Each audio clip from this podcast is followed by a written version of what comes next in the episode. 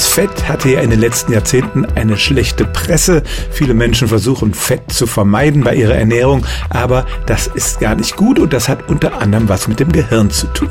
Denn unser Gehirn besteht tatsächlich, wenn man den Wasseranteil rausrechnet, nur zu 40 Prozent aus Eiweiß, der Rest ist Fett.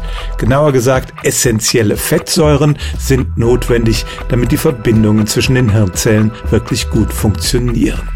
Diese Fettsäuren kann der Körper nicht wirklich selber produzieren. Sie müssen ihm von außen zugeführt werden. Und deshalb ist es zum Beispiel eine ganz schlechte Idee, wenn eine Frau während der Schwangerschaft eine fettarme Diät einhält, denn das kann tatsächlich die Hirnentwicklung des Kindes behindern.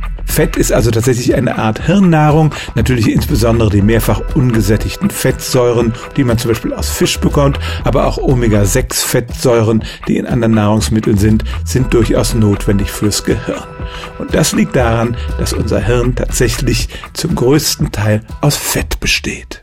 Stellen auch Sie Ihre alltäglichste Frage unter stimmtz.radio1.de.